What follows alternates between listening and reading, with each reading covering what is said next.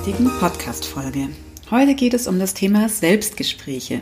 Bevor ich aber auf das Thema eingehen möchte, möchte ich dir noch was vorlesen. Und zwar habe ich nämlich ein ganz, ganz tolles Feedback von einer ganz, ganz lieben Kundin bekommen, die eigentlich meinen Coaching-Tag buchen wollte. Und dann kam aber Corona dazwischen. Dann haben wir überlegt, was machen wir und haben gesagt, wir starten jetzt erstmal online und haben ihre Glaubenssätze hinterfragt, gelöst und gegen neue ersetzt. Es war ziemlich erfolgreich, würde ich sagen, denn nach ein paar Wochen hat sie mir schon das erste Feedback geschrieben und hat gesagt, Birgit, es ist echt irgendwie anders und sie denkt nicht mehr übers Essen nach, sie denkt nicht mehr übers Kalorienzellen nach und jetzt hat sie mir nochmal ein ausführliches Feedback geschrieben, was ich dir gerne vorlesen möchte. Du findest das in Zukunft auch auf meiner Website. Da sind schon ein paar gesammelte Feedbacks. Und mir wird immer echt ganz warm ums Herz, wenn ich sowas lese. Ich bekomme Gänsehaut, weil ich es einfach so, so schön finde, dass ich das bewirken kann. Und das ist wirklich faszinierend, denn es ist so eine Kraft dahinter. Und ich bin wirklich dankbar, dass ich in den letzten Jahren so viele tolle Tools mitbekommen habe, die ich jetzt einfach weitergeben darf. So, jetzt aber das Feedback von Doro. Mein Leben ist von Essen bestimmt seit der Jugend. Mit Anfang 20 begann meine Magersucht. In der Anfangszeit ohne Erbrechen, in den Folgejahren mit. Über meine langjährige Therapie erfuhr, erfuhr ich viel über mich. Ich konnte mit der Essstörung anfreunden. Ich konnte mich mit der Essstörung anfreunden und auch wenn ich seit meiner Schwangerschaft 2016 mich nicht mehr übergeben habe, sie ist stets präsent gewesen. Vor dem Coaching ging es mir gut. Ich habe mich seit circa zwei Jahren schon mit intuitivem Essen beschäftigt. Kalorienzellen und Gedankenkreisen um mein Gewicht ließen jedoch nicht los und nervten mich. Ich wollte mir nochmal eine Chance geben, endlich davon loszukommen.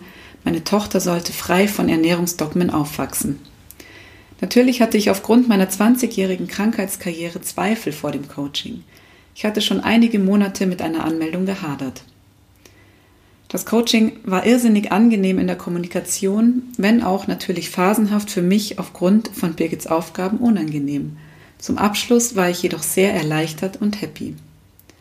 Die Tage nach dem Coaching war ich sehr motiviert. Angst vor der ersten Niederlage, Trigger gab es genügend, bestand, aber sie blieb aus. Meine neuen Glaubenssätze geben mir Sicherheit und erden mich. Wenn Gedanken hochkommen, kann ich sie liebevoll anschauen und abhaken. Ich bin der Meinung, dass ich meine Essstörung demnächst besiegt habe. Liebe Birgit, vor deiner Hilfe war ich der Meinung, dass ich mit dir leben muss. Danke.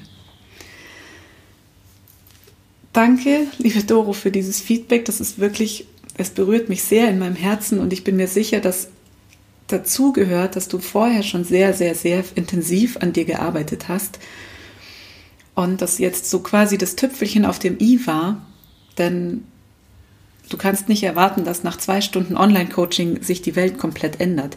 Und sie hat ja geschrieben, sie hat sehr viel mit sich mit sich beschäftigt, in der Therapie sich mit sich beschäftigt, aber es ging trotzdem nie zu 100 Prozent weg. Und das ist für mich ähm, einfach so berührend, weil ich sehe, manchmal reicht auch eine jahrelange Therapie nicht aus und irgendein leichter, irgendwas fehlt einfach noch. Und diesmal war das, was gefehlt hat, war einfach ich, mein Input, die Lösung von den letzten Glaubenssätzen. Und es ist so, so schön, dass es genau das bewirkt hat. Ich bin da wirklich unglaublich dankbar und freue mich einfach ohne Ende für dich. Liebe Doro, du kriegst jetzt nochmal eine extra Erwähnung in den Podcast. Ich weiß, dass du zuhörst und ich freue mich total für dich, dass du es jetzt einfach alles ein bisschen befreiter und entspannter angehen kannst und wünsche dir alles, alles, alles Liebe und dass es genauso weitergeht. So, jetzt kommen wir aber zum Thema. Ähm, es geht heute um das, das Selbstgespräch. Genau. Und ich glaube, gerade wenn du das kennst, was die Doro gerade beschrieben hat, dass es dieses ewige Gedankenkreisen ums Essen, dieses Kalorienzellen, dieses ständige äh, im Gehirn arbeiten, dass sich da irgendwas tut und du hast immer das Gefühl, da musst du gegen, du musst dagegen arbeiten. Dann kommt es ja ganz, ganz häufig vor, dass du dich selber hörst, Wenn du zum Beispiel zu viel gegessen hast oder das Falsche oder wieder die Schokolade im Spiel war oder, oder, oder, da kommt dann ganz gerne mal so ein, oh Gott, bin ich doof und oh Mann, bin ich blöd. Wie kann ich nur? Und schon wieder, jetzt habe ich es schon wieder nicht geschafft. Ich bin so schlecht, ich bin so undiszipliniert. Ich glaube, diese Situation kennt jeder. Und weißt du was? Hey, es ist gut, dass du das hörst. Wenn du es hörst, ist es super. Denn du kannst es anwenden, du kannst es nutzen und du kannst daraus lernen aus diesen Gesprächen. Wichtig ist nur, dass du sie hörst, dass du sie beobachtest und auch wirklich zuhörst. Denn sie sind ganz, ganz, ganz essentiell für deinen Erfolg. Wenn du sie einfach nur so über dich kommen lässt und ignorierst und wieder wegdrängelst und äh, denkst, ja, bin ich blöd und bescheuert und hä, und dann gleich wieder weitermachst in deinem Alltagstrott, dann werden diese Gedanken immer wieder kommen und es wird sich auch einfach nichts verändern, beziehungsweise machst du es damit nur noch schlimmer. Denn wer bitte will schon gesagt bekommen, oh Gott, bist du blöd. Und wenn du dir das jetzt so vorstellst, dass du wirklich einen Körper hast, eine Seele hast und die Seele bzw. deine Gedanken sagen dem Körper immer, oh Gott, bist du bescheuert, jetzt hast du schon wieder nach Schokolade gegriffen. Was ist denn dann die natürliche Reaktion des Körpers? Klar, das mache ich schon wieder, weil ich habe keinen Bock mehr, das sagen zu lassen, dass ich so blöd bin. Das ist eine ganz klare Trotzreaktion, die dann kommt. Was kannst du denn stattdessen machen, wenn du dich hörst und dich so mit dir sprechen merkst? Sag doch einfach mal Danke. Danke für den Hinweis, dass du mir signalisiert hast, dass du Energie brauchst, lieber Körper. Vielleicht kann ich mir eine Lösung überlegen, wie ich die dir morgen geben werde, wenn ich keine Schokolade essen will. Vielleicht sagst du auch mal, Mensch, jetzt habe ich es schon wieder gemacht. Was steckt denn dahinter?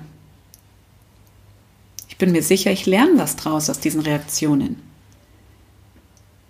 Und ja, vielleicht habe ich mal wieder nicht nachgedacht, aber es macht nichts. Vielleicht schaue ich einfach mal hin, warum ich das nicht gemacht habe.